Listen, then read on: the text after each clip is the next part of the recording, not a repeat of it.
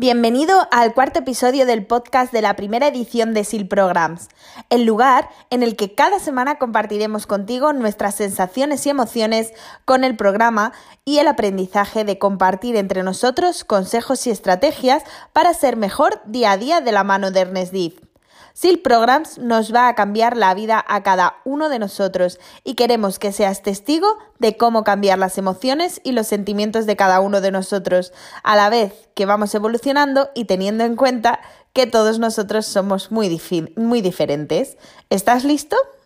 Mi nombre es Ana Bastida y quiero que en este tiempo que dura el episodio disfrutes escuchando cada una de las anécdotas y mensajes para que te quedes con lo que tú quieras quedarte y lo que puedas aplicar en tu día a día. En este episodio os voy a presentar a Ramón, un comunicador nato que intenta cambiar el mundo a través de su mensaje y su forma de transmitir lo que para él es disfrutar la vida.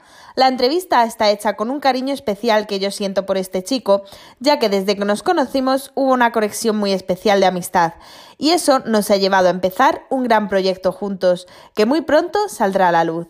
Ramón tan solo tiene 28 años recién cumplidos y os va a sorprender lo claro que tiene muchas cosas en esta vida. Eh, hola Ramón, bienvenido. Muchas gracias por estar hoy aquí, dejarnos conocerte un poquito más. ¿Estás nervioso? Un poquito, un poquito. Vale, ¿qué te parece si comenzamos ya la entrevista? Venga, dale caña. Vale, cuéntame primero, ¿a qué te dedicas? complicada la pregunta. Eh, bueno, básicamente soy un comunicador y eso lo desarrollo de varias maneras. Eh, por un lado llevo comunicación de empresa, me dedico al marketing digital, eh, comunicación institucional Luego, además, soy speaker en eventos, diferente tipo de eventos, tanto si es una feria gastronómica como si es una presentación deportiva o una maratón. Entonces, también estoy comunicando. Y una de las cosas que más me apasiona y, que también trabajo es de monitor infantil de hace muchos años. Y además canto con una banda. Bueno, no me aburro, la verdad.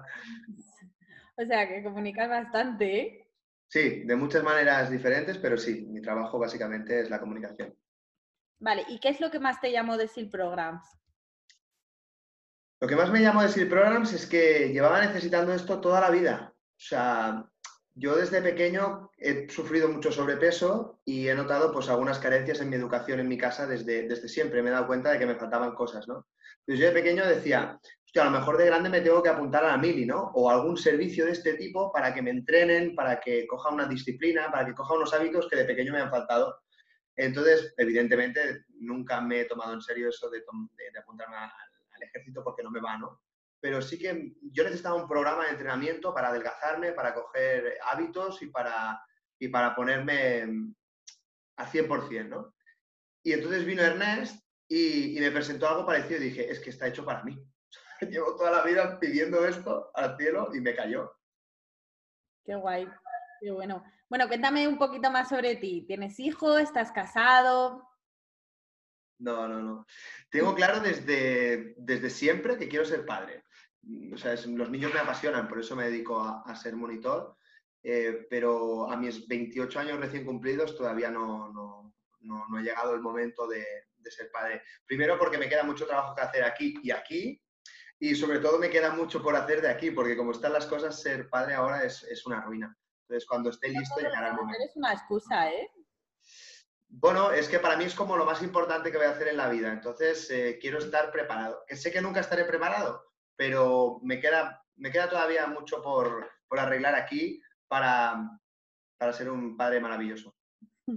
No lo dudo, pero ya te digo, o sea, yo porque tengo muchas amigas que me dicen lo mismo, no, es que no tengo dinero y es como, es que para criar a un hijo no hace falta dinero. Ese es el problema, que pensamos que mm, para tener un hijo tenemos que tener dinero para poder ofrecerle el mundo que queremos darle y el niño no necesita nada material. O sea, lo de aquí, lo de aquí lo entiendo, pero el dinero... Pero estarás de acuerdo conmigo que sobre todo lo que necesitan los niños es atención y tiempo. Entonces, si tienes que estar eh, esclavizado a trabajar por un sueldo base para poder sobrevivir, no le puedes dedicar tiempo porque estás todo el día eh, dedicándote al trabajo. Entonces, si consigo mi libertad financiera y solo voy a trabajar de las cosas que me apetecen, podré dedicarles tiempo porque no tendré que estar ahí obligado trabajando en un horario de 8 horas o 10 horas y trasladándome y moviéndome. No, tendré libertad de tiempo si tengo libertad económica. O sea, va, va un poquito por ahí. Ya no porque si lo quiero apuntar a la mejor escuela o por los mejores regalos, sino realmente para dedicarle mi tiempo. Y eso, pues, si no tienes dinero... ¿Alguna vez has trabajado por cuenta ajena? Un montón de veces. Y siendo autónomo como soy ahora, en realidad trabajo por cuenta ajena. Lo que pasa es que los derechos laborales, lo que viene siendo la seguridad social, me la pago yo, pero trabajo por cuenta ajena porque dependo de los clientes todavía. Ya, pero te los buscas tú y trabajas de lo que quieres, me refiero, o sea... Con tu permiso, ¿eh? me estoy tomando un caldito. tómatelo, tómatelo, que hace frío. Em, sí es verdad que yo escojo mis clientes, pero, pero claro, también te exigen. Lo que sí es cierto es que yo me organizo mi vida, yo me pongo el horario que me da la gana. O sea, en eso sí que tengo mucha, mucha suerte. Pero si un día me pongo enfermo, tengo que seguir trabajando. Si no, no tengo, no tengo derecho a ponerme de baja. O sea, bueno, es la gracia de los autónomos, que no nos podemos poner enfermos. Bueno, creo que hay algo nuevo que han sacado, ¿eh? un vistazo. ¿Qué? ¿Qué es lo que han sacado? ¿Hay algo de autónomos que te puedes, o sea, como que te dan una baja? Ah, sí, yo pago un seguro para poder estar de baja, pero claro, me lo tengo que pagar yo. Y realmente no me... O pago mucho dinero cada mes o no me dan mucho dinero. Pero bueno, yo tengo un mínimo sueldo garantizado. Si, si me cojo un patatús muy heavy, sí que lo tengo garantizado, pero porque me lo pago yo, no porque me lo pague nadie. Ya, bueno. Pero bueno, la lógica es esa. Si tú te levantas... Todos nos pagamos algo, o sea, lo que pasa es que de la nómina nos lo quitan. Claro, pero la historia es la siguiente. Si yo en una empresa me pongo enfermo, alguien me puede suplir porque es un equipo más grande, pero y no quedamos mal con el cliente. Pero si yo soy directamente el proveedor, solo yo, eh, vale que me puedo poner de baja, pero si dejo de dar el servicio, ese, ese cliente se va a ir con otro proveedor. Entonces, estoy vendido. ¿Entiendes? O sea, me puedo quedar de baja y voy a cobrar. Hostia, sí, ese mes voy a cobrar, aunque esté enfermo, no voy a trabajar, pero mm, voy a perder el cliente porque no le estoy dando el servicio. ¿Me explico? O sea, que estoy vulnerable igual. Pero bueno, encantado de ponerme el horario mío y hacer lo que me da la gana. Y eso sí es verdad, que tengo mucha suerte en ese aspecto. ¿Y has, probado a, no sé, a que alguien te sustituya o, o eres imprescindible? Bueno, tampoco no soy tan imprescindible en realidad. Pero a partir de ahora, conociéndote a ti, yo creo que cuando esté enfermo te los voy a pasar a ti. No, porque es que hay una pequeña diferencia y supongo que quien te contrata, contrata a un hombre para no presentar. Supongo que es muy distinto. Ah, bueno, en, el, momento en que yo hago de speaker, sí que es verdad que en la empresa hay más de un speaker, que somos perfiles diferentes, que sí nos podemos suplir. Eh, pero, por ejemplo, para la comunicación que yo llevo de empresas, te paso las claves y, y trabajas tú por mí, porque tampoco lo que yo hago no es, wow, un expertise de no es tan complicado. Bueno, ¿y qué te gustaría conseguir en la vida? ¿Qué me gustaría conseguir? Hmm, quitarme las tonterías que tengo en la cabeza. Eh, no, bueno, las limitaciones mentales que tenemos que al final ser feliz es bastante sencillo. Eh, tienes que escuchar la voz que tienes dentro, qué es lo que te pide hacer y, hacer todo lo posible para, que fluya y, para, para, para, poder hacerlo. ¿no? Yo en mi caso, yo soy feliz cantando, soy feliz jugando con niños y soy feliz hablando con la gente, por eso estoy estudiando coaching ahora y me estoy metiendo en el mundo del crecimiento personal para ayudar a los demás. a mí lo que me gusta es em, coger a una persona, preguntarle qué quiere ser de mayor, aunque tenga 50 años, y lo pregunto igual, y, tocarle un poco la moral, decir, bueno, ¿por qué no lo estás haciendo? Y si la persona se deja, pues ayudarle a, a conseguirlo. Yo para mí creo que ser feliz no es tan complicado. ¿Tú eres feliz? Bastante. Tengo grandes dosis de felicidad, la verdad. Bien. Tengo momentos como todos y me boicoteo yo mismo porque soy así de burro, pero, pero sí, la verdad que no me puedo quejar. A cómo está el mundo, si sabes valorar bien bien lo que tienes, viviendo en el primer mundo como vivimos tú y yo, em, el que no es feliz es porque no quiere. O porque todavía no sabe cómo. ¿Y cuando algo te molesta, sabes encontrar por qué te molesta o todavía te cuesta? Mmm Últimamente, ahora que estamos haciendo el Program, sí que mi capacidad reflexiva se ha abierto bastante y me doy cuenta, me doy cuenta de por qué me molestan las cosas. Muchas veces es porque a veces soy yo igual de imbécil y lo que estoy viendo en los demás es algo que no me gusta de mí mismo. Entonces, todavía me molesta más porque entonces me cabreo y digo, es que, sí, es que eres tú, o sea, te jode porque tú eres así. Mm. Eh, pero sí, sí, me doy cuenta rápido, el problema está en salir de ese estado mental en el que tú te encallas, ¿no? Eh, y a veces luego además estamos como, como muy acostumbrados a encallarnos y a regodearnos en esa mierda mental, ¿no? Y, darle vueltas y, a veces cuesta salir, pero sí cada vez tengo más herramientas para hacerlo. Bueno, estamos en el camino. Sí, eso sí. ¿Cómo conociste a Ernest? Pues mira, yo tengo mucha suerte, porque yo a Ernest lo, cogí lo, conocí de niño. ¿Ah, era, sí, lo conocí cuando era muy pequeñito. He tenido la casualidad universal de que sus abuelos viven en la misma calle que yo. Y yo lo conocí pues los fines de semana y los veranos, venía a ver a sus abuelos y jugábamos a pelota en la calle. Y habíamos coincidido a lo largo de los años, nos íbamos viendo, nos íbamos viendo. Y tenía amistad con él y con su, y con su hermana, que por cierto, bueno, no voy a decir nada, preciosa ella. Eh, ¿Cómo no? Eh, claro, entonces, bueno, pues es igual. Eh, total, que yo pues tenía amistad con él, no mucha, o sea, no voy a decir, no, soy amigo de la infancia, no. Sí que éramos amigos en la infancia, pero no, no una relación muy heavy, no nos conocíamos mucho, pero sí que habíamos compartido momentos juntos. Entonces, pues eh, lo seguía en las redes. Cuando, cuando empezó Facebook y tal, pues un día nos agregamos y nos dimos el teléfono y de ahí, pues de hace muchísimos años que hemos ido coincidiendo, alguna vez me lo he encontrado por la calle, nos hemos saludado y tal, y ha habido como, como ese hilo de comunicación, pequeñito, pero siempre ha estado, ¿no? Entonces, cuando estaba con el mundo del fitness, yo que siempre he sido, he tenido un trauma con el tema del deporte y he tenido sobrepeso, pues no me acababa de, llamar. Un día me acuerdo que me encontré en las arenas de Barcelona, en, un centro comercial, y le dije, hostia, digo, ahora que te pones con la alimentación, a ver si un día me echas una mano. Y dice, hostia, cuando quieras. Y ese cuando quieras mm, ha sido hasta ahora, que años más tarde nos hemos puesto con Six Program, ¿no? Pero bueno, había la intención por mi parte y la suya también, pero no, no llegó a pasar, ¿no? Y cuando empezó a hablar de crecimiento personal, ahí yo sintonicé con él y dije, ¿ves? Ya no es solo un cachitas, ¿no? Porque antes para mí me, me, me chocaba esa imagen, ¿no? Eh, de decir, quiero ser como él, pero como no lo soy, pues me da rabia. Entonces eso fue evolucionando y, estoy siendo muy honesto, luego lo va a ver y va a decir, mira, qué cabrón. No, al revés, al revés, a mí me parece bonito lo que estás diciendo. La imagen que tenía yo de él antes era de, bueno, supongo que porque también despertaba mis inseguridades de decir, mira lo prepotente este, que va de guays, que está ahí tan fuerte y tan cachitas. ¿Sabes? Yo nunca he sido un súper fan del Ernest. Pero luego empecé a hablar de crecimiento personal y dije, hostia, pues, hostia, qué profundidad, ¿no? Y decía, coño, ¿cómo sintonizo con él? Porque en realidad él siempre habla de tres características que tiene, ¿no? Que es reflexivo, creativo y comunicador. Y es que yo soy esas tres cosas también y por eso, por eso realmente conecto tanto con él, ¿no? Reflexivo, creativo y comunicador. Y, entonces cuando, cuando presentó SIL Programs, dije, esto es para mí. Esto es para mí. Entonces yo lo conozco desde siempre, pero es ahora que, que, ha llegado el momento, tenía que llegar este momento. Vale, ¿qué dirías que es lo que más te gusta de Ernest? Em, que hace lo que le sale de, ahí. O sea, es un tío que no acepta un no por respuesta, que, que, lucha y cree en sí mismo por encima de todo. Y eso muchas veces puede parecer arrogante, como te decía hasta ahora, ¿no? Pero, pero realmente es así.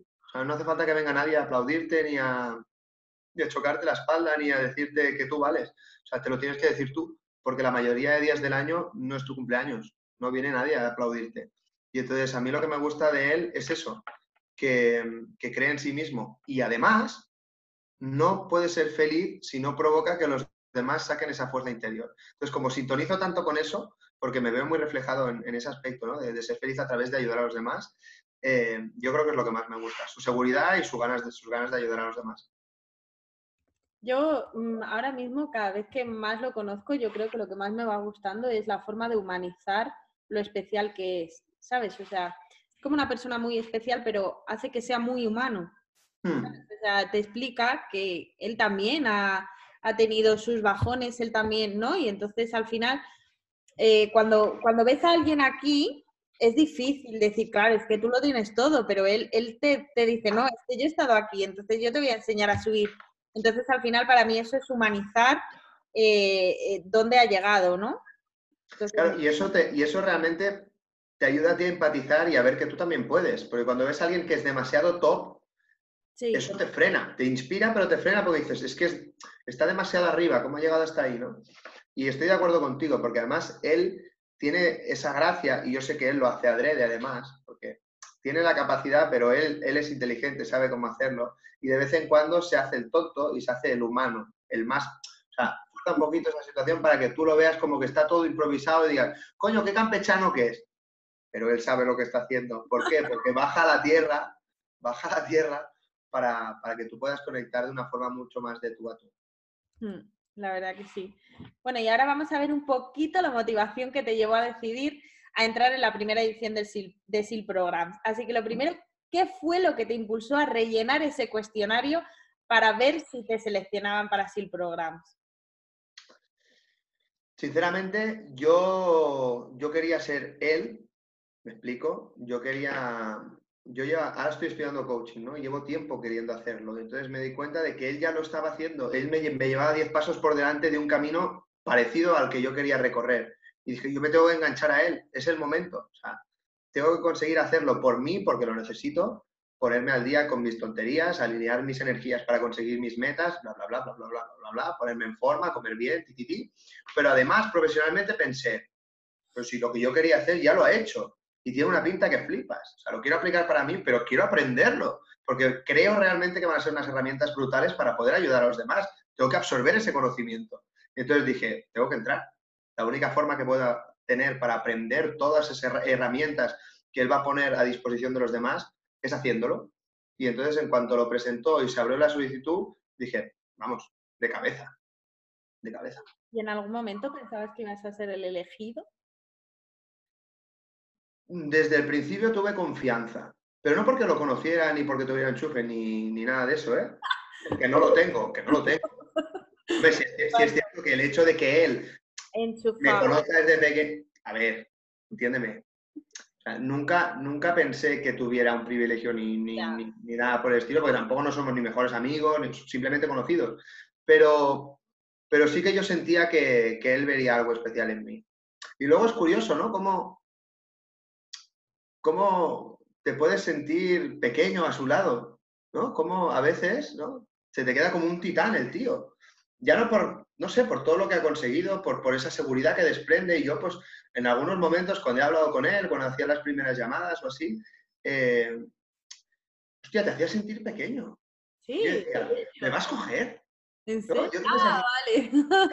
yo tuve esa sensación y luego pensaba entre mí, serás tonto si tú eres una gran persona también, ¿sabes? O sea, nadie es mejor que tú ni... Pero claro, como el tío ha conseguido tantas cosas y habla con esa seguridad y, y tienes ese toque de divo, yo te lo juro que yo pensaba, digo, y me salía, me salía esa ilusión de, fan de niño pequeño y decir, ay, ¿me vas a escoger a mí? Yo, fíjate, no pensaba de me va a escoger a mí, sino decir, Buah, si es que entre tantas solicitudes. Claro, si tiene, si tenía 1500 solicitudes, ¿por qué me va a escoger a mí? Claro, es que, pero no porque él me vaya a escoger a mí, sino porque pensaba que había mucha más gente, mucha más, mucho más especial, o que podía, ¿sabes? O que a lo mejor lo que ofrecía como cambio le iba a interesar más que lo que yo le podía ofrecer, ¿no? Claro, yo también pensaba eso, es decir, soy un perfil lo suficientemente interesante como para que hmm. eh, me ponga ahí. Es decir, a la gente le va a interesar, o sea, realmente, porque nosotros, y eso lo tengo yo muy claro, ¿eh? Nosotros somos valientes porque nos hemos apuntado a, algo que nadie le ha demostrado a nadie, o sea, a nosotros nadie nos ha demostrado que esto funciona. Somos nosotros que estamos demostrando que esto funciona. Entonces, eh, yo, yo pensaba, en la línea de lo que dices tú, eh, yo seré un buen ejemplo para SEAL Programs, yo seré un buen abanderado para SEAL Programs. Eh, él cree que yo lo voy a superar, ¿no? va en esa línea. ¿Él cree que yo lo voy a superar y voy a poder mostrar un buen ejemplo de su programa? Pero ¿y no crees que esas ideas iban sobre todo por el cuestionario que te hacía? Porque es que era un cuestionario de por qué crees que tú debes de ser el elegido, por qué es lo que quieres cambiar. Entonces decías, hostias, espera, que tengo que pensar muy bien para que me escoja a mí, claro, ¿no? Que, ya te digo yo que es muy inteligente, que está todo pensado. De esta manera lo que te está haciendo es poniéndote a prueba si eres una persona débil, no te quiere en el programa. ¿Por qué? Porque, él no quiere fracasos. Es lógico. Mm. Es ni mejor ni peor. Él no quiere fracasos, por, ya no por en detrimento de la marca. Tú ya sabes que hay gente que ya ha empezado la primera edición que ya ha abandonado. Mm. Yo no sé si se puede decir o no se puede decir, pero es así. Hay gente que ya ha abandonado. ¿Por qué? Porque no era su momento o porque realmente son personas pues, que, que son un poco más débiles de lo que, del estándar de, sacrificio eh, que merece este programa. Y hay que decirlo así. Podemos decir sencillamente que no es un momento, o realmente estamos pidiendo un nivel de exigencia. Él habla del 2%. No todos somos iguales. Yo me considero especial porque le estoy echando un par de huevos. y estoy superando un montón de cosas de aquí, me estoy permitiendo abrirme para superar esto. Si yo fuera un poco más débil, yo lo hubiera dejado. Yo en estos 36 días que llevamos, yo he tenido momentos de querer dejarlo. Pero resulta que estoy sacando una fortaleza que llevo dentro. Y hay gente que no ha tenido huevos a sacarla, y hay que decirlo. No son ni mejores ni peores que yo, pero a lo mejor no tiene esa fortaleza dentro. Y yo lo creo así. ¿Y has tenido ganas de dejarlo en serio? Sí, porque hay veces en las que yo mismo me he dicho, esto te supera. Mm, yo me estaba poniendo un estándar a mí mismo de esto lo deberías llevar al día, lo deberías llevar con más profundidad, lo deberías estar sintiendo más, le deberías estar dedicando más todos tus sentidos. Y yo me estaba limitando, me estaba bloqueando a mí mismo y, no, como no llegaba al estándar que yo me estaba poniendo, yo me bloqueaba y decía, no, no lo estás haciendo bien. O sea, que no estabas fluyendo al final. Claro, no estaba enamorándome del proceso y permitiéndome a mí mismo vivirlo, pues, como soy. Pero claro, eso forma parte de todo el proceso y yo he llegado al punto en el que estoy ahora gracias a estos 35 días anteriores. ¿35?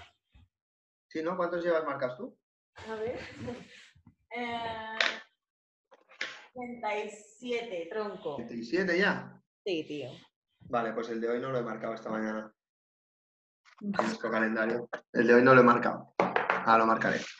Ahora ¿vale? Y planteate si debes continuar, porque uf, nos llevas al día las cruces. No, pero no te lo pido. Pero espérate, es que yo te voy a decir una cosa que tú no sabes. ¿Qué? Sorpréndeme. Yo no utilizo cruces porque no son días que quiero tachar de mi calendario. Eh, ¿Utilizas corazoncitos o...? Sí, sí, cariño mío, sí. Están hechos en lápiz, no sé si se ve. No no. Ah, sí, ahora. Mírale. Y te voy a decir por qué. Porque son días que me estoy dedicando a quererme y son días que quiero recordar como parte, como parte de mi transformación. Por lo tanto, no los tacho, sino que los sumo dentro de mi experiencia. ¿Cómo te quedas? Qué bonito, qué bonito, Ramón. Soy bueno, ¿eh? Total, ¿eh? A lo que quieres, eres muy bueno, ya lo sabes. Bueno, y cuando hiciste la llamada, ¿qué fue lo que hizo que decidieras invertir como un valiente en el programa? Porque al final, como tú bien dices, era como un valiente porque al final no sabes lo que te vas a encontrar, no sabíamos qué es lo que nos íbamos a encontrar. ¿Qué es lo que hace en la llamada que digas, venga, pago? Eh, yo quería y quiero trabajar con él. O sea, creo que tiene una gran capacidad de, escucha, de reflexión y sobre todo de provocar a los demás que piensen y actúen diferente. Y como yo me siento en sintonía, o sea, yo no soy Ernest Div ni quiero ser Ernest Div, yo soy Ramón Medina, pero sí que veo muchas cosas en él iguales, ¿no? Entonces yo, yo me veo haciendo un poco ese papel también. Ni mejor ni peor, cada uno con su estilo diferente. Entonces, yo desde, desde que hizo la muerte de Fitness Boy y, la película de Lidera tu legado, el, evento en Barcelona, yo dije, yo quiero trabajar con él. Yo quiero trabajar con él. Y me di cuenta de que solo crearía un equipo para la segunda generación con los que lo han pasado de la primera. Entonces tenía que entrar sí o sí. Cuando me dijo el precio, me cagué las patas para abajo. O sea, me costó tres veces más, tres veces más de lo que yo me pensaba. Cuando me dijo el precio, yo lo tenía Ah, pero de todas formas, tú, o sea, yo, entre comillas, una parte del precio ya lo sabía, porque hay una pregunta en el cuestionario que te dice el precio.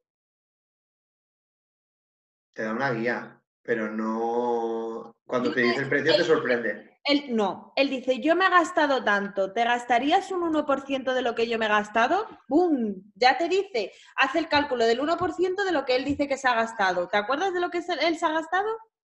Yo creo que era al revés, era un 3%. un 1% de lo que él se ha, invertido para, para formarse. Vale, es igual, vamos a dejar el precio. De verdad, para los que escuchen el podcast, el precio es lo menos interesante. O sea, si el precio para la persona que nos escucha es una limitación, que se lo trabaje. Porque el precio no es una limitación. O sea, tú tomas la decisión, yo solo tenía 500 euros en ese momento, que pagué con una tarjeta de crédito. Atención. Y todo lo demás lo empecé a buscar después de tomar la decisión. Y en dos semanas tenía el dinero. Yo no tenía ese dinero ni me veía capaz de encontrarlo, pero en cuanto tomé la decisión cayó la primera ficha de dominó que hizo que vinieran todos los demás. Entonces, esa creencia limitante del dinero, de yo no tengo dinero, yo no lo podré conseguir, me hubiera, me hubiera expulsado yo solo. En cambio, yo tomé la decisión y en ese momento en que tomé la decisión, empecé a traer el dinero y el dinero apareció y en dos semanas ya lo tenía. Entonces, si la persona que está escuchando esto le da miedo el dinero, que tome la decisión y luego, porque es una oportunidad entrar aquí y luego ya lo encontrarás. Si en ese momento me llego a cagar por el dinero, me estaría tirando de los pelos ahora mismo. Sí, la verdad que sí, que el dinero al final es un medio. Es un medio, es un medio. Pero no es mucho más. Bueno, y ahora que, que, llevas más de un mes en el programa, cuéntame un poco qué es lo que has empezado a experimentar como cambio. Mira, te enseño una foto de cómo estaba yo hace un mes, con una cara así embutida, y ahora que me, me, cuelga la piel, porque me he adelgazado. eres. O sea, perdona, enséñame una foto, una puta foto, a ver.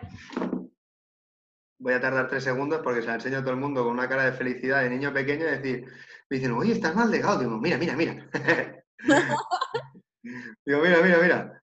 Mira cómo estaba yo el 3 de octubre. A ver si se va a ver. ¿Tú ves ese jetorro? Esa cara de mazapán, o sea, ese pan de payés. Mira. Gracioso eres. eres muy mono. Vale, entonces, ¿qué pasa? Que yo siempre he tenido sobrepeso y he ido fluctuando. Ahora tampoco no estoy en el momento más delgado de mi vida, también lo tengo que decir. He tenido épocas que está más delgado que ahora. Pero llevaba una época en la que no, me estaba cuidando. Me estaba saboteando con la comida, siempre tenía un trastorno alimentario, he tenido el metabolismo lento, luego pues saciaba mi hambre emocional con comida. Bueno, pues esas cosas que pasan, em, entonces, lo primero que he notado, eh, coño, tengo una salud increíble ahora mismo. Los hábitos matutinos, me levanto cada mañana con energía, con ilusión, eh, me como el mundo, hay días que no, hay días que no, tú lo sabes, porque, hablamos, hay veces que no, no, te levantas así, pero sí que es verdad que he cogido una progresión, una estabilidad emocional dentro de todo el proceso, que eso te remueve muchas cosas y de todos los cambios que he hecho en mi vida, eh, he dejado todas las adicciones, todas, la comida, el tabaco, el alcohol, mm, relaciones tóxicas también las he dejado atrás, he dejado muchas cosas y no sé, yo me estoy transformando, claro, pero acabamos de empezar. Es que lo bueno es que llevamos 37 días y nos quedan más de la mitad. Ya ves. ¿Qué cambio hemos pegado, Ana? ¿Tú cómo estás? Yo estupenda. Arrancando, estamos arrancando una nueva vida. Sí. O sea, yo me he quitado mucho peso de encima, más de los 5 kilos que he perdido, me he quitado muchísimo más. Muchísimo más. Y espérate, porque mm. Ernest dice que lo más potente viene a partir de ahora. Ya, ya. Pero sobre todo mental, ¿eh? O sea, yo lo noto súper súper mental, ¿no? A lo mejor la gente me dice, wow, qué cambio físico, ¿no? Y sí, está claro. Hombre, lo que he perdido está claro que se nota, pero, o sea, yo me noto sobre todo el cambio mental y cada vez mucho más. Mucho más ligera, mucho más libre. La mente. Sí. No, sí, más como que fluye, ¿sabes? O sea, yo me dejo ya mucho más llevar. Yo no pienso, o sea, sí que puedo pensar en ideas, en cosas, en no, pero no pienso en más allá, ¿sabes? No, o sea, ahora fluyo mucho más con el presente, ¿sabes? Que ya no pienso en el futuro tanto como antes. O sea, al final yo antes hacía todo para el futuro y nada para el presente. Entonces vivía en el futuro. Yo también tengo que decir que me enfado menos. O sea, estoy de acuerdo, vivo lo mismo que tú. También vivo mucho más el presente. Pero me doy cuenta de que me enfado menos. O sea, el otro día en el coche yo soy una persona que cuando empecé a conducir me di cuenta de la mala leche que tenía. Pero yo todo el mundo, ¿eh? En el coche... Al volante, uff, al volante me salió un carácter que mi familia flipaba. Decía, ¿pero qué te pasa? Digo, no, pero tú has visto a este. me ponía muy así. Pero yo creo que es en parte porque como pensamos que no nos ven, ¿sabes? De hecho, en Japón les pasa mucho. En Japón son súper amables, pero luego al volante se transforman. Y es que eso es algo, yo creo, que pensamos que estamos encapotados y que podemos hacer lo que queramos porque no nos ven. Es que es muy fuerte lo del coche. Sí, pero, pero ya no. puede ser, ¿eh? O sea, ese factor lo tengo en cuenta. Pero realmente piénsalo, no es sano. No, claro. No es sano porque cuando tú te cabreas, la química de tu cuerpo cambia, mm, todo eso empiezas a tener unas reacciones diferentes, eh, te contaminas, o sea, empiezas a liberar toxinas, es malísimo. Entonces, enfadarse en realidad es una decisión que tú tomas, porque todo tiene la importancia que tú le quieras dar, ¿no? Entonces, y ahora muchas veces y me estoy dando cuenta con la gente de mi entorno que o decepciono a alguien o se enfada alguien conmigo y le digo, perdona, y queda súper prepotente, pero es que es verdad. tú eres el responsable de tus sentimientos. Tú estás decidiendo que lo que yo acabo de hacer, lo que yo acabo de decir, te ha molestado, pero yo de corazón te digo que no lo hago de mala fe. Que tú te lo quieres tomar a mal, eres tú el responsable de tu enfado. Y me libero. Te lo digo muy en serio. No, no, es verdad, es verdad. Oye, ¿esto te ha sentado mal? Yo no quiero que estés mal, yo no quiero que estés triste, pero hazte responsable tú de tus sentimientos. Y esto te quita un peso de encima, nena. Pero ¿y tú te haces responsable de lo que tú sientes? Sí, claro, claro, me he hecho toda la culpa yo a mí mismo. Es decir, es que te estás sintiendo mal porque tú has decidido sentirte mal. Entonces luego empieza un sentimiento de culpa y un círculo vicioso en el que te hundes más y luego te das cuenta de que eres tonto y luego distraes tu mente, respiras, se te pasa y continúas. Muy bien, muy bien. Y bueno, ¿y qué es lo, lo peor que has vivido a día de hoy en el programa? No a día de hoy en tu vida en el programa, o sea, en 36 días? Bueno, yo creo que hay, hay dos cosas. Eh, una fue el ayuno sexual, que fue un poco duro, porque al cuarto día fue, cuarto, vine a Madrid a la conferencia donde nos conocimos tú y yo en persona. Es verdad, es verdad. La semana del ayuno, es verdad, se me y, me acuerdo que, claro, no podíamos mantener relaciones sexuales eh, ni con nadie ni con uno mismo. Y claro, cuando uno lleva ya un hábito incorporado desde hace, ni me acuerdo, eh, pues claro, yo al quinto día que fui a Madrid, yo en el metro iba loco. se me iba la cabeza. Yo ahí con mis auriculares, con mi rollo, escuchando mis podcasts o jugando al Angry Birds o lo que sea, para distraerme un rato, y yo levantaba la cabeza y lo pasé mal lo pasé mal, te lo digo, lo pasé mal. O sea, mi cabeza no paraba de bombardearme con ideas. Digo, digo, macho, soy un psicópata. Porque claro, el cuerpo tiene, una, te lo digo, el cuerpo tiene unas necesidades y, unas costumbres. Y yo pensaba, digo, oye, está ahí la otra. Te lo juro que iba loco. Parecía un animal. Luego me comporté, evidentemente, porque tengo autocontrol, pero, pero ahí me di cuenta de, mi cerebro cómo es. Digo, joder, esto tengo que dosificarlo bien. Eso fue uno de, esto es anecdótico, en realidad no fue tan grave, o sea, lo, pasé bastante bien, porque también disfruté del proceso de darme cuenta de muchas cosas, ¿no? Y me reía de mí mismo, no fue tan duro. Pero lo que sí, lo que sí fue duro fue la recaída de la semana pasada. Ya, el parón, ¿no? Eh, es que coincidió con el parón. Es que qué casualidad que coincidió con el parón. Hicimos un parón para que la gente que iba más atrasada se pudiera recuperar perdimos el hábito de mirar el programa todos los días, yo desconecté un poco, se juntó con mi cumpleaños, em, yo al dejar tantos vicios eh, me he apartado de cierto tipo de gente y he dejado hábitos, ya no por ejemplo, pues por la noche salía a dar un paseo, porque yo vivo en un pueblo pequeño, encontrarme en el parque con los colegas y tal, eh, me he distanciado de gente, ¿no? En mi cumpleaños me sentí un poco solo, o sea, lo celebré con gente diferente, menos gente, una celebración distinta, ¿no? Entonces esa noche yo bebí alcohol, al final cuando ya bebes alcohol al cabo de unas horas pues ya cogí tabaco, luego por la noche ya me di un atracón, ¿sabes? Entonces tuve una... Tu cumpleaños como normalmente solías celebrar tu cumpleaños, ¿no? Sí, pero realmente en ese momento pensaba, bueno, va, te lo puedes permitir. Mm. Pero luego vino la culpa, ¿no? Entonces volví a empezar todo el ciclo vicioso de me siento mal y como me siento mal caigo en esto y luego lo justifico con lo otro, pero claro, luego me siento mal porque estoy volviendo a caer en todo lo demás. Y, realmente la recaída ha sido, ha sido dura. Llevo una semana remontando psicológicamente. Pero, pero bueno, al final me doy cuenta de que forma parte del proceso, lo estoy haciendo lo mejor que puedo y desde aquí tiro para adelante otra vez. Pero sí, ha sido duro, ha sido duro porque, claro, yo me he puesto un estándar, lo he estado cumpliendo, cumpliendo, cumpliendo, eso me daba una sensación de euforia espectacular, pero luego he recaído.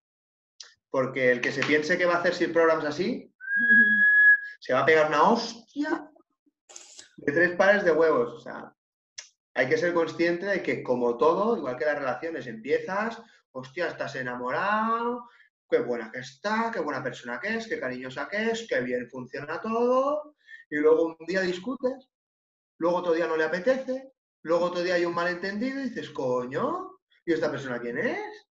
Pues no. Entonces vamos a ser realistas y esto es igual. O sea, como dices tú, esto es una montaña rusa y ahora pues he pegado un, un doble tirabuzón, se me está pasando el mareo y a seguir con la montaña rusa. Bueno, ¿y lo mejor que has vivido en el programa? En el... Lo mejor que he vivido en el programa. Son varias cosas. Yo creo que eh, como es un programa de acción, o sea, es un programa de reflexión, que te invita a la reflexión, sí, evidentemente, pero sobre todo lo que te hace es hacer cosas, te provoca hacer cosas. Hmm. Entonces, a cada pequeña cosa que haces, que te atreves a, a salir de tu zona de confort, te atreves a hacer y te das cuenta de que, hostia, pues sí podía hacer esto, y te dejas sorprender, eso te va cargando unas pilas emocionales aquí en el pecho de decir, de forma inconsciente y en silencio, muy sutil, yo puedo, yo puedo, yo puedo, yo puedo. Coño, esto te, da un subidón que flipas. Y, a mí lo que me ha gustado ha sido eso, cómo haciendo pequeñas cosas todos los días, cada día me he visto más empoderado, cada, cada día me he visto más grande, cada día me he visto más capaz y cada día soy capaz de soñar cosas espectaculares que el mundo no sabe todavía. Y cosas que llevaba toda la vida pensando en hacer, me he dado cuenta de decir, ¿ya qué coño estoy esperando?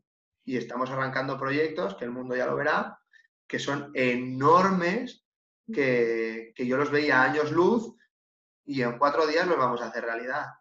Entonces, yo lo mejor que me ha pasado ha sido eso.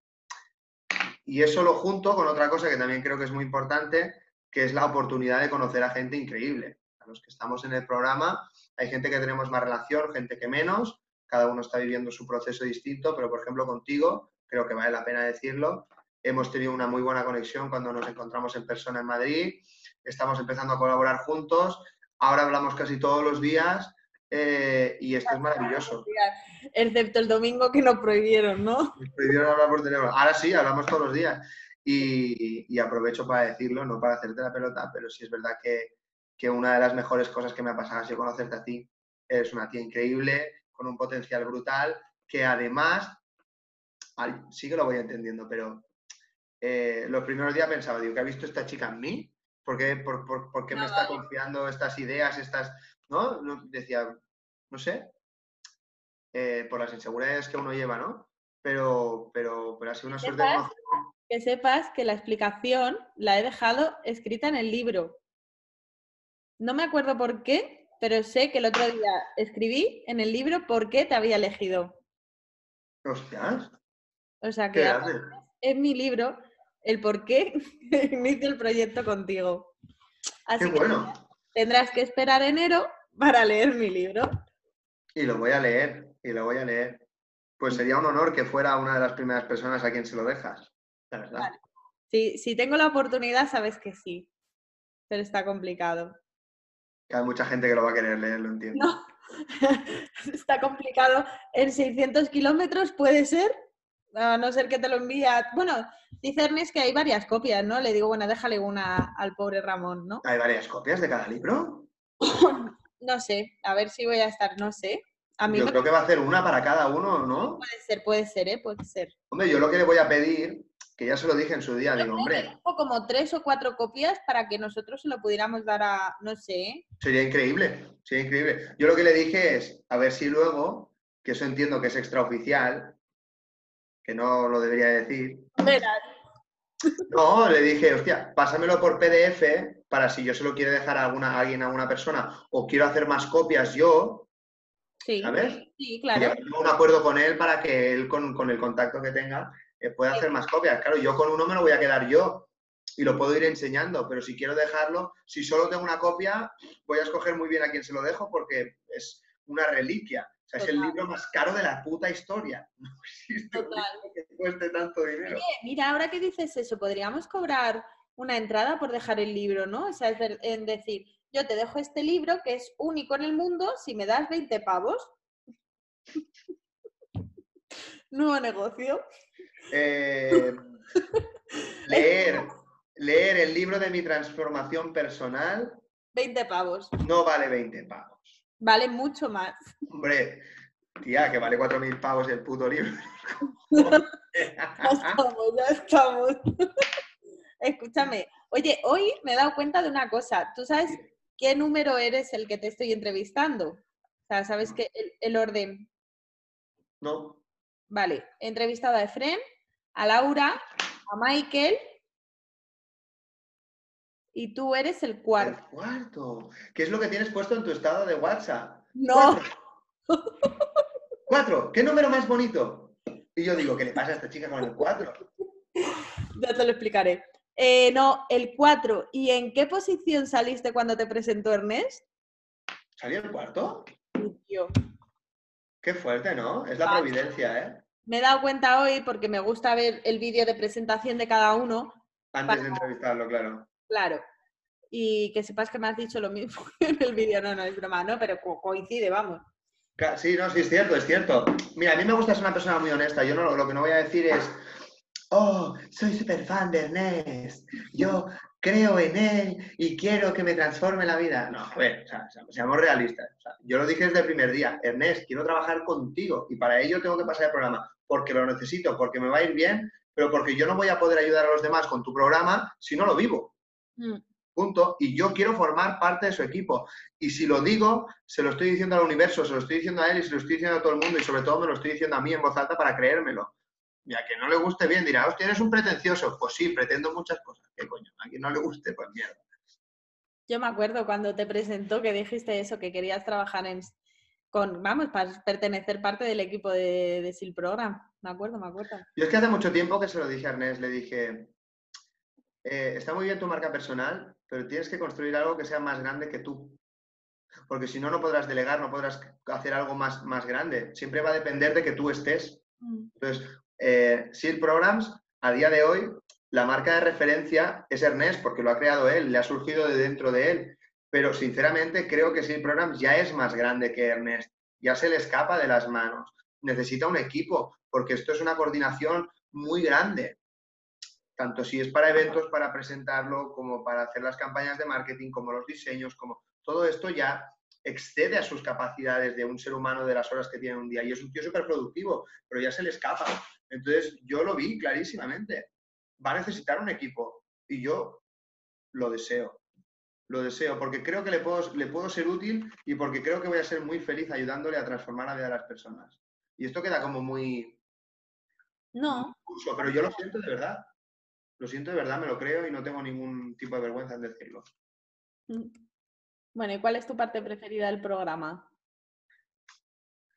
Mi parte preferida del programa, bueno, es que mola mucho porque tiene muchas sorpresas. O sea, mola porque de vez en cuando dices, hostia, ¿y esto? Y, y- y- y- y me sorprende. Pero las meditaciones me gustan. Pero también te tengo que decir lo que lo me gusta es el domingo. Domingo de reflexión está muy bien. ¿No te gusta? No, no, me gusta, me gusta, me Ah, gusta. vale. Me gusta mucho el domingo de reflexión porque parece una tontería, pero cuando te tienes que poner a escribir cómo te has sentido durante toda la semana, que te veo que me haces la foto, eh, cuando... Sí, pensabas que no me enteraría, ¿eh? Es que- No, no. Si te lo he enseñado apuesta como diciendo, no le voy a decir nada, que él solo se dé cuenta. Hola, hello. Eh, ya está, ya lo puedes colgar en Insta. Eh, luego, eh, los domingos de reflexión mola porque te hace escribir, ¿no? Y, realmente haces un repaso de toda la semana y es como que interiormente sientes que toda esa vorágine que llevas dentro se va aposentando, ¿no? Es como un río que está bravo y, em- mueve piedras, mueve tierra, mueve mm, hierbas, mueve peces, pero en ese momento para el río y todo se calma y todas las piedras, todos los sedimentos, todo se va reposando hasta que el agua queda clara. Cuando el agua queda clara, puedes, puedes, eh, eres capaz de ver todo lo que hay en el fondo de forma transparente. ¿no? Creo que, coño, qué bonito me ha quedado. Es un- Total, ¿eh? estaba pensando en lo mismo. Digo, ¿de verdad es que Raymond es tan profundo? Qué bueno, ¿eh? me ha quedado el ejemplo. No, bromas aparte. Eh, sí es cierto que cuando se calma todo y lo, lo pones todo en su sitio, lo ves todo mucho más claro, ¿no? Y todos mm, estaría muy bien que pudiéramos hacer eso como mínimo una vez a la semana. Apuntar cómo me he sentido y de, y de esa forma eh, cerrar muchos capítulos. Y no quedan muchas cosas abiertas y luego siempre tienes la sensación de que tienes todo por hacer, que todo lo tienes, todo, tú tienes toda tu vida, todo campos abiertos. Y gracias a este ejercicio de los domingos, parece que vas cerrando etapas y vas pudiendo consolidar y dar siguientes pasos. Si no es como que nunca acabas de avanzar. Mi día preferido es el martes. ¿Por? La llamada a mí me motiva más. A las cinco y media de la mañana. A las cinco y media de la mañana, me cago en mi puta vida. A las cinco y media de la mañana. Y luego cuando ves a gente que se conecta. Mañana, ¿eh? Escúchame, no conecta el micro. ¿Quién? ¿El tuyo? No, no, gente, gente. Ah. No conecta el micro, no conectan la cámara. Y dices, estos cabrones tienen puesto un auricular, se han vuelto a dormir y cuando escuchan su nombre en plan de hola, no sé quién, estás ahí, hacen pum, se conecta. Sí, sí, estoy aquí, estoy aquí, hola, sí. Y la semana bien, muy bien, muy bien, estoy al día, estoy perfecto. Y yo, con la cara de solo así, hecho polvo, tomándome el café, ¿sabes? Aguantando ahí la vida de cada uno. No, está bien, la llamada está muy bien, A mí me motiva mogollón, o sea, es que, a ver, al final... Mm, conectamos, conectamos otra vez con esa energía de grupo, de que todos estamos viviendo lo mismo. Eh, cuando ves que a alguien le está pasando algo, dices, coño, pues no soy tan raro, este también está sufriendo lo mismo que yo. Eso, eso te, te calma y conectas con la lo de los ruidos en la llamada, ¿eh? Yo creo que eres de los que peor llevas los ruidos en la llamada. Cariño, te sales a pasear con el vientaco que hace por Madrid a las 6 de la mañana porque tienes que cumplir tus 10.000 pasos y, y se oye... Pero yo lo noto, que te perturba. o sea, digo, joder. Digo, espera, espera, espera, que se me ha, se me ha quitado el mute. No, pero esto, esto, hace ya varias semanas que un día te lo dije, Ana, por favor, quita el micro. Y te lo dije serio, pero ya hace tiempo, no te quedes con eso. Ya hace tiempo que no digo nada. Lo que pasa es que yo soy proactivo, no voy a esperar a que nadie lo diga, si ya me dado cuenta yo, lo digo yo. Ya no hay ruido, hostia, como te quejaras cuando hubiera ruido. No, pero que yo no me espero a que nadie te lo diga. Si ya me he dado cuenta yo, ¿para qué me tengo que esperar a que alguien pierda la vergüenza? Yo tengo poca vergüenza, pues te lo digo yo. Oye, estás dando por culo. Pon, el mute. Fue, fue, hice yo. O sea, mi cara fue de... ¡Claro! Pon el mute. Total, total. El mute pató. Ya está. Me parto. Vale, ¿y qué, qué día de la semana es la que menos te agrada? Ay, me gustan todos.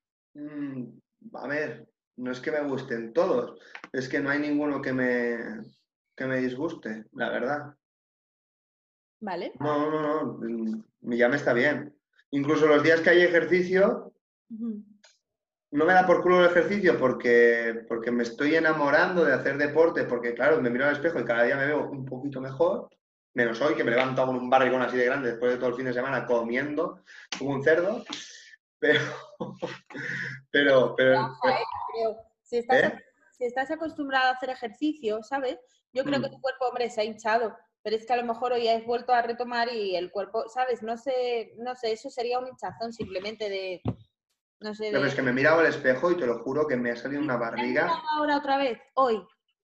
A ver, ¿cómo no me voy a mirar? Mira, yo antes de la videollamada vengo de hacer una hora de cardio directo del gimnasio y yo me pongo una camiseta reductora de esas que te aprieta como un chorizo y luego me pongo una faja así y así. O sea, que yo cuando salgo, después de sudar una hora, me quito la camiseta y parece que peso 20 kilos, 20 kilos menos porque estoy así chupado de cojones. Y luego ya todo otra vez vuelve a coger su, espacio. Entonces, cuando yo me miraba antes de la videollamada, estaba exquisito. Estaba yo en mi línea. Casi me veo hasta un abdominal. Estaba, estaba a punto de salir a saludar. Tenías que haber salido, hombre. Aquí te estaba esperando, ya lo sabes. Yo te lo juro, te lo juro, que estoy deseando encontrarme los abdominales. No los he conocido nunca en mi vida. El día que salgan, voy a llorar. Voy a llorar. Es más, me voy a, me voy a, voy a salir a la calle sin camiseta, que no lo he hecho nunca en mi vida. ¿Y tú crees que vas a ser uno de los que gane el cambio físico? Indudablemente tú y yo estamos en el top 3. Bueno, yo estoy en el top 1, o sea, yo tengo claro que mi premio es el number one, tío. O sea, lo siento mucho por los demás. No tenéis nada que hacer. No, lo tuyo, lo tuyo es genial. La verdad es que en cuestión de 30 días, bueno, tú porque tú empezaste antes, esto ya lo has contado, eh, Ernest se puso contigo personalmente y dijo, Ana es un reto, Ana es un reto, y las cosas como son, y se puso contigo antes, has hecho una transformación espectacular y es, creo que es bastante evidente y nadie te va a discutir el liderato de la mayor transformación Em, pero en mi caso también, porque yo soy una persona... Una transformación física, ¿eh? También hay que decirlo. Sí, sí, estamos hablando de físico. Ahora, en este momento en concreto, estamos hablando de físico. Eh, pero yo también, porque yo me he deshinchado, o sea, solo llevo 5 kilos perdidos, pero ya no es lo que me he deshinchado, es que se está poniendo todo en su sitio. O sea, mi foto de antes y del después va a haber un cambio heavy. Mm. Heavy, también te lo digo. y, eso me motiva mucho. La verdad que eso me está ayudando a tirar hacia adelante en los peores momentos. Pienso, mira lo que has conseguido hasta ahora, ni se te ocurra volver, ni te permitas llegar a ese punto en el que estabas, porque nunca jamás vas a querer volver a sentirte tan mal como te sentías antes. O sea, no, no, hay marcha atrás. No, no, no. ¿Sabes lo que leí yo en un libro? Pero esto relacionado con la felicidad, pero en el fondo yo creo que es algo parecido. Alguien que ha vivido o que conoce la felicidad no va a querer volver nunca a no ser feliz, algo así, ¿vale? Era. Pues esto es algo así, yo creo. O sea, alguien que ha vivido en lo peor del sobrepeso, cuando consigue. Es que ha venido mi madre. no me lo cosas, cosas, del directo. O una de dos, o una de dos, o se le ha aparecido un fantasma y está flipando y le ha guiñado el ojo, dijo, es su madre. O sea, no quedaba otra. Bueno, y luego recuperas, ¿no? O sea, después de esforzarte o lo que sea, o mm, realmente mm, llegar a, estar en el cuerpo que tú quieres estar, yo creo que es súper complicado volver a, lo de antes, ¿no? Yo creo que volver a lo de antes no es complicado. No es complicado en el momento en que tú, mm, si tú tienes algo que te pasa en la vida, que te pega un mazazo muy heavy, eh, automáticamente empiezas, a dejarte. ¿vale? Yo creo que eso no es tan complicado, pero sí es verdad que nosotros, nosotros, habremos vivido algo único que no ha vivido nadie, ¿vale? Una transformación tan heavy, tan profunda, a tantos niveles. Nos habremos demostrado tanto a nosotros mismos que sabemos que en el momento en que queramos, cogemos nuestro libro, lo abrimos, recuperamos esta energía y esta inspiración que estamos viviendo ahora y sabemos que en 90 días podemos volver a ser las mismas personas a las que hemos llegado a ser. Y eso no lo, no lo sabe ni lo siente nadie, porque nadie lo ha vivido. Entonces, nosotros, si yo sé, si yo sufro una pérdida, una catástrofe, me hundo porque una empresa me sale mal, no sé, se me gira todo, yo me puedo ir a la mierda personalmente. Evidentemente, tengo unas herramientas y una experiencia que me van a permitir volver a resurgir mucho más rápido y con mucha más potencia que nadie.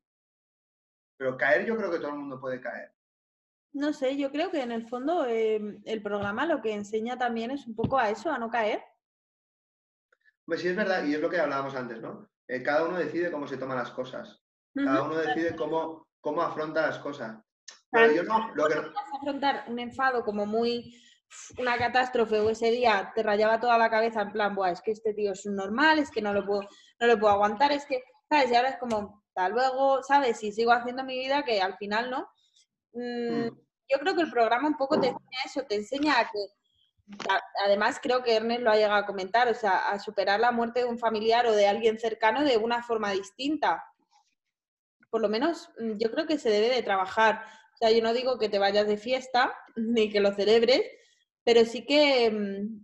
Sí que Bueno, yo, o sea, sí que te doy la razón, ¿eh? que, el, programa te permite, te da herramientas y te las hace poner en práctica para que las conozcas lo suficiente o para poder afrontar situaciones muy complicadas de una forma completamente distinta. Eh, pero eso también va en el, momento y en la vida de cada uno, porque yo perdí a mi abuelo un mes antes de, empezar SIL Programs y, y, monté una fiesta. Yo dirigí su velatorio y lo enfoqué como una fiesta de una vida plena. Entonces, y eso no me lo ha enseñado el Programs, esto lo hice yo porque yo soy así, porque yo soy raro de cojones también. Eh, es decir, eso va en, el, en el texto de cada uno. Cada uno afronta las cosas como lo que sí es verdad que el programa te ofrece ¿no? y te, hace poner en práctica eh, herramientas para mirarte lo distinto. Pero al final lo que es duelo es duelo. Y tú puedes decir, sí, es la vida. Pero si tú echas de menos a esa persona y te falta, podrás focalizarte en otras personas, pero cada uno tendrá que pasar su duelo, llorar y sufrir lo que tenga que sufrir. ¿No estás de acuerdo? No. Venga, pues rebátemelo.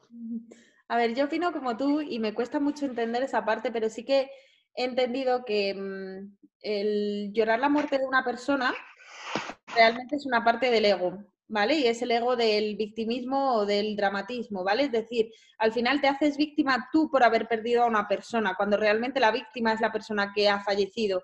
Entonces tú, si realmente quieres esa persona, lo que deberías de hacer es vivir muchísimo y ser muy feliz por esa persona que se ha ido. Y entonces ahí estarías el ego y le estarías, le estarías brindando todo tu amor a esa persona. Correcto. Yo no, digo eso, es racional, pero no emocional. Eh, pero ¿qué es emocional? O sea, es decir, ¿por qué la emoción tiene que ser negativa? ¿No? Al final, yo Porque sientes un vacío. Pero te falta esa persona, ya no, ya no lo disfrutas más. En los momentos en los que estabas acostumbrado a eso, no lo tienes. Cuando entiendes que es parte del proceso y que la vida al final mm, hace... sí, sí, ahora me toca a mí. ¿Y para qué me está pasando esto? Tienes que agradecerlo, es verdad. O sea, todo está súper, súper equilibrado. Si hay algo que no, ¿sabes? O sea, todo pasa por algo. Entonces, tienes que agradecer que haya pasado eso porque tenía que pasar eso en ese momento. Y lo valoras, y lo valoras de otra manera, correcto. Claro, ya está, es simplemente canalizarlo de otra forma y, sentirlo y tener esa emoción de otra, de otra forma distinta sin, sin tirar a la pena, al llanto o al qué pena de mí, qué voy a hacer ahora. Correcto. es que estoy de acuerdo con, todo lo que has dicho y tiene que ser así. Lo que pasa que... Cuesta. que, que conste que habla una persona que a día de hoy no se le ha muerto nadie cercano excepto mi tío. Yo también he tenido la suerte de que hasta el día de hoy solo he perdido a mi abuelo, que es muy reciente, ya te digo, hace mm, creo tres meses. Eh, bueno, yo pues también es lo que dices tú, intento mm, suplir un poco su papel en la familia, somos una, familia relativamente pequeña y estamos unos viviendo delante de los otros, por lo tanto eh, se ha notado mucho eh, su pérdida, intento pues, pues eh, coger un poquito su rol ¿no? en la familia, aunque no, no, no, sé si es lo del todo sano, pero evidentemente por el pequeño núcleo que hay, pues el, el hombre de la familia me, ahora me toca ser a mí eh, yo escucho su voz, me acuerdo de él, a veces cuando conduzco hablo con él, voy conduciendo y hablo con él como si él me escuchara y me pongo al día con él y le cuento cosas y me disculpo de cosas que he hecho mal, cosas como si me estuviera viendo, ¿no?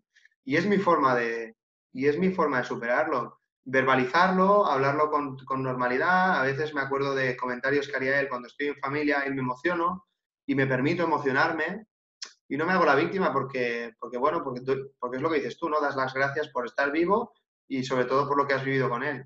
Pero bueno. Que sí, que sí, que yo entre comillas entiendo en el sentido de que posiblemente yo actuaría igual. Ahora, que racionalmente entiendo la otra parte de cómo debemos de intentar trabajar para... para que también entiendo que lo que has dicho, ¿eh? que hay mucha gente que, que, que, que, se regodea en la mierda y se hace la víctima y sufre más de la cuenta y hoy he perdido a mi familiar o hay gente que, exagera un poco, ¿no? Pero no queriendo, sino porque no sabemos cómo afrontarlo y entonces, pues, se supone que es lo peor que te puede pasar y como no sabes cómo gestionarlo, pues, te desbordas. y hay que racionalizarlo todo un poco. Oye, mm, tenemos cuatro días para vivir, es ley de vida, que es lo que escuchas 50 veces el día del velatorio. La vida, la vida, pues la vida, coño, ya lo sé que es la vida. Joder, para eso, para decirme eso no me digas nada. Cojones. Oh, ¿Tú lo conocías? No, pues entonces no me digas nada. O si es de un joven, qué joven era, ¿eh? Oh, qué lástima, ¿no? Mm, sí, es verdad. Bueno, es que no estamos tampoco educados ¿eh? para afrontar el duelo, no sabemos qué decir. Yo lo que dije en el velatorio fue, eh, no quiero que nadie esté triste, pero si alguien quiere estar triste, que lo esté, pero prefiero que aprovechemos para hablar de él. ¿Qué aprendiste de él? ¿Qué bueno viviste con él? Coño, pues vamos a rendirle homenaje hablando de las cosas buenas de él, de su bondad, de, la experiencia que viviste aquel día, de aquella anécdota. Vamos a contarla, pero de forma festiva. ¿Por qué? Porque no ha muerto joven, murió con 86 años, una vida plena. Él me decía cuando ya estaba enfermo que él, que él ya lo tenía todo hecho. Coño, yo me quiero morir diciendo lo mismo. Mm. Eso es una suerte, eso es una bendición. ¿Tú no sientes ahora mismo que si te murieras ahora estás aprovechando dándolo todo? Es decir, o sea, yo no te digo que, no, o sea, que quieras terminar de hacer cosas, pero el, el sentimiento este de, ostras, imagínate, te dicen hoy, me queda un día de vida, mm, dice, ¿sentirías el hecho de, ostras, no he hecho todo lo que realmente quería hacer? A ver, hmm, esta es una muy buena pregunta. Yo creo que a través de esta pregunta me puedes conocer muchísimo. Yo creo que con esta pregunta dado en el clavo. Y te voy a decir, eh, me voy a desnudar. Mm, me he hecho esta pregunta a mí mismo muchas veces. ¿Qué legado dejaría yo con esa responsabilidad de legado hacia la humanidad, esa, de, pensar en lo que yo puedo aportar o lo que yo puedo provocar, hacer pensar en los demás? Eh, ¿Qué legado dejaría yo si muriera? Pues me faltaría grabar un vídeo dejándole un mensaje al mundo, dejándole un mensaje de, humanidad, de pacifismo, de, conciencia global, de, muchas cosas, de muchas cosas. Tengo esa voluntad de, impactar en los demás y, siento que todavía no, he llegado al, punto de poder hacerlo. Entonces, a nivel personal, eh, si yo tuviera un día, lo que me quedaría en el mismo día, me gustaría jugar con niños, me gustaría hacer el amor con la persona que, estuviera enamorada en, ese momento. Me gustaría dar un concierto y que tener todo un estadio lleno bailando conmigo y disfrutando de la música y de ese momento y, acabar en un sitio nuevo, completamente desconocido. Coger un avión y viajar a un país que no había ido nunca. Y en ese momento dejarme, dejarme, dejarme descubrir de, de todo de cosas nuevas. Y si me tuviera que ir, pues tumbado en mi cama, rodeado de mis seres queridos, que me abrazaran, que cada uno me dijera lo que me tuviera que decir, que es así como murió mi abuelo, y cogido de la mano de ellos, irme. Ese sería el último, el último día. Pero sinceramente, si me muriera hoy, sentiría que me quedarían muchas cosas por hacer, mucha gente por la que inspirar, muchos mensajes que soltar. Me tendría que Si ahora me dices que mañana me muero a las 8 de la mañana, yo lo primero que hago es coger una cámara y me pongo a grabar y le dejo un mensaje al mundo. ¿Por qué no lo haces? Claro que soy. Pero ¿y por qué no lo haces? ¿Tienes, tienes las herramientas para hacerlo todos los días y dejar ese mensaje diariamente. Uno distinto. Ya. Hazlo y el resto ya lo estás haciendo. Con lo cual. el, resto ya lo hago. Claro, no está completo. O sea, podrías decir, exceptuando el mensaje, que yo creo que es lo más fácil, el resto ya lo estás haciendo, con lo cual podrías decir, estoy disfrutando de la vida que quiero. Eso sí, eso sí, sí que la estoy, disfrutando mucho, ¿eh? Hay mucha gente que le dice, si, si te mueres mañana, dices, es que tendría que haber dejado mi trabajo, es que tendría que haberme atrevido a esto, es que me tendría... Y tú puedes decir que estás haciendo lo que quieres porque quieres y disfrutando de la vida, con lo cual te irías diciendo, es que he hecho lo que he querido en cada momento. quiero hacer más? Por supuesto, todos queremos hacer muchísimo más, Pero... Tengo a mi madre haciéndome señas aquí delante, ¿sabes? Porque no me quiere interrumpir. La pobre. que estamos grabando un podcast, que esto queda grabado, no, no tienen ni idea. Eh, yo, tengo la, yo tengo la suerte, yo tengo la suerte... Sí, sopa tranquila, mamá. Que mi madre me está diciendo que va a cenar y que no que voy a cenar solo. Ay, pobre. Em, yo tengo la suerte, tengo la suerte de que yo ya estoy viviendo la vida que quiero vivir. Yo mm. estoy haciendo los trabajos... La suerte, ¿eh? Que me, que me llena. Tienes la suerte. A ver, ¿cómo lo dirías? Has provocado eso. Cierto, sí, sí. Eh, yo no. Toda la razón del mundo. Pero dentro de todo, me siento muy afortunado. ¿Vale? Entonces, sí es verdad que, tengo, tengo la vida que deseo. Durante el. A lo largo de la semana, Trabajo con niños, me nutro de su alegría, me voy feliz a casa de haber provocado que un niño cambie su comportamiento, no se discuta con un compañero, no se empuje con otro, eh, sea un poquito más amable, sea un poquito más atento. Esas pequeñas cosas que yo me siento que estoy haciendo un granito de arena por la sociedad. O sea, yo llego a casa pletórico, me, me siento grande. Luego, mi ego lo tengo muy bien alimentado. Cuando yo hago un concierto o hago una presentación, cuando hago de speaker, eh, y hago levantar a toda una grada chillando y tengo ese poder de, poder provocar y generar energía en toda una sala, yo tengo el pecho lleno y eso lo hago todas las semanas. Entonces, joder, si me muriera, me sentiría súper feliz a nivel personal. Porque profesionalmente ya estoy haciendo lo que me gusta. Claro. Hay mucha gente que eso no lo entiende. Y a mí me dicen, no, porque claro, es que yo cobro 2.000 euros o 3.000 euros. Sí, pero estás como un gilipollas haciendo horas extras en una fábrica. Para ti, para ti ese dinero. Luego a lo mejor tú tienes un BMW y yo tengo una moto que lleva unas chapas de BMW y no es una BMW real, pero a ver si me entiendes. Y, y, tengo una vida mucho más humilde en otros campos. Me da igual, me da igual, pero porque yo estoy teniendo una vida plena y sacrifico unas cosas por, por, tener, por tener esa vida. Pero sí es cierto que si muriera mañana, ahora me has picado, antes de irme a dormir voy a coger la cámara, voy a grabar ese mensaje para el mundo. Y cada semana, por si acaso me muero, lo voy a volver a grabar. Hasta que el día que me muera, quedará un mensaje óptimo que va a tocar el corazón de todos los seres humanos que lo escuchen. ¡Pum! ¿No? La cabecita. Tengo, tengo el síndrome del Mesías un poco, ¿eh? me estoy dando cuenta. que me parto. sí, yo creo que sí. un poquito, un poquito. No, pero sí es verdad, porque como llevo muchos años haciendo radio y ahora que estoy en el tema del, del crecimiento personal y del coaching, sí es verdad que uno tiene una herramienta con su voz de poder transformar y hacer pensar a las personas que tienes a tu alrededor. Entonces, yo cuando tenía 6, 7 años, que es cuando empecé a hacer radio, yo estaba por la mañana duchándome y yo cogía la alcachofa de la ducha y, hacía radio. Yo soy de Cataluña, decía, buen día Cataluña, ¿no? Y empezaba pues a hacer radio y hablarle a la gente. Entonces, si yo podía tener un superpoder, sería darle los buenos días a todo el mundo. Que todo el mundo durante un minuto por las mañanas me escucharan a mí y yo les diera un mensaje pues de, motivación, de alegría, de, de bondad, de, te lo juro. O sea, tengo como si fuera un cura ¿sabes? Como si fuera un orador al final. Entonces, yo soy un, tío un poco extraño y, realmente me, encantaría. Entonces, antes de morir, tengo que dejarle un mensaje al mundo. Pues ya sabes, vete dejándolo. Pues sí, sí, antes de ir a dormir ya me has provocado, ¿ves? Muy bien. Tú también eres una provocadora, Nata. ¿eh? Yo sí, yo sí, yo, yo eso lo tengo claro. El mundo, hoy, no, hoy no estamos dedicándonos tanto a hablar de, de ti, de mí, de nuestros proyectos, porque estamos hablando de SEAL Programs y creo que toca más hablar de, esto, pero el mundo lo sabrá. Y el que escuche esto, el mundo lo sabrá, que tú y yo estamos provocando algo muy grande. Y todo empezó ese fin de semana que nos conocimos, que yo salí de ahí y dije, si estos niños de 20 años han hecho un evento, yo también puedo, que llevo muchos años. Tú esto te lo quedaste dentro y dijiste, coño, yo también quiero, y este tío lo tiene muy claro. Y entonces llevas dos semanas provocándome provocándome mucho, haciéndome creer que podemos. Y ahora ya esto es imparable.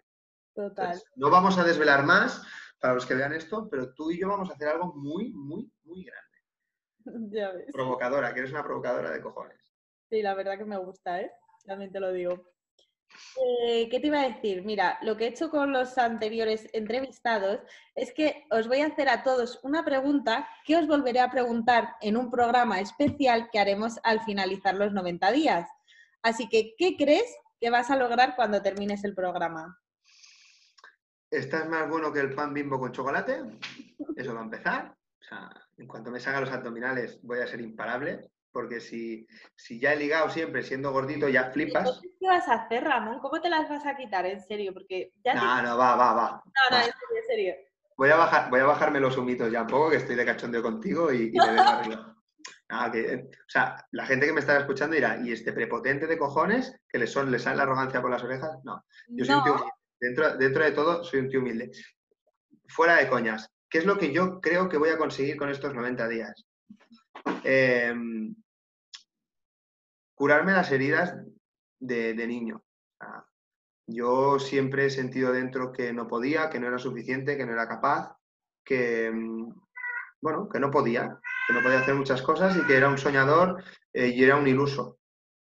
Y yo creo que todo esto vamos a ser capaces de transformarlo y cuando acabe voy a ser imparable y todo lo que me proponga no me van a venir esos pensamientos de nada, pero te estarás flipando, no, pero esto no lo vas a poder, pero esto no eres capaz, o no, no, no, no te lo mereces. A lo mejor me van a venir, porque no creo que pueda reconfigurar todo mi cerebro, pero no me van a condicionar. Yo creo que ese va a ser mi gran logro a través de ese programa. Realmente sentir y saber que sí puedo. Y puedes. vale, Ramón, para terminar, te voy a dar la gran oportunidad. No hace falta que lo digas esta noche, lo puedes hacer ahora dinos un consejo para aquellas personas que nos están escuchando para que puedan mejorar su día a día. Eh,